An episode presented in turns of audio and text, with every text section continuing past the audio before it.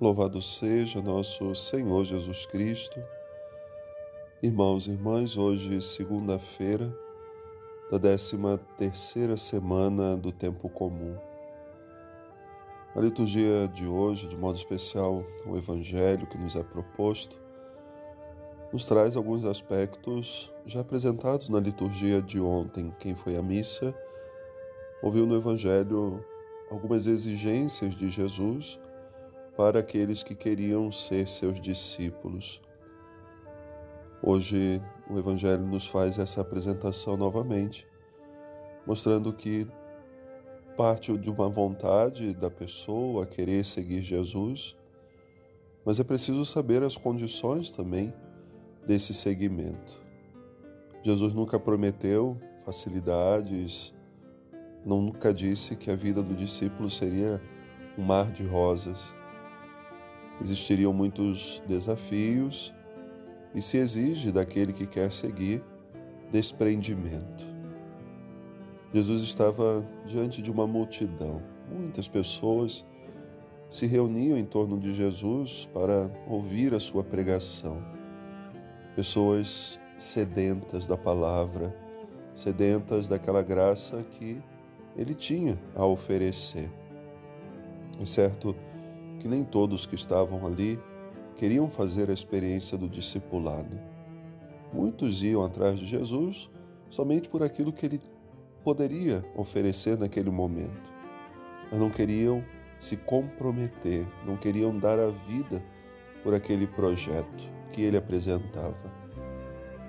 Assim, Jesus, depois de falar aquele povo, decide ir para o outro lado da margem para continuar também a sua missão, para levar a outras pessoas essa boa nova.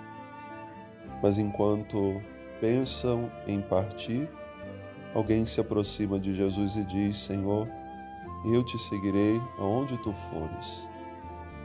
E naquele momento Jesus percebe a boa intenção daquela pessoa, o desejo que parte do seu coração de fazer aquela experiência do discipulado mas diz: as raposas têm suas tocas, os pássaros têm seus ninhos, mas o filho do homem não tem onde reclinar a cabeça. Ou seja, Jesus não promete segurança. Existirão desafios que aquele que se dispõe a seguir terão, terá também que enfrentar. Outro que Jesus chama quer ir enterrar alguém que faleceu lá da sua casa. E Jesus pede desprendimento também disso. Quando nós olhamos a vida de tantos discípulos de Jesus, do passado ou de hoje, nós percebemos com quanta disponibilidade e disposição se decidiram por seguir Jesus. Pessoas capazes de se desapegarem de tudo, seja de si mesmo, dos seus projetos, das suas vontades, do seu jeito de ser, do seu modo de pensar, assim também como das coisas materiais, para que Cristo fosse a sua única riqueza. É essa graça que nós queremos pedir hoje, de aprender cada dia a desapegar-se.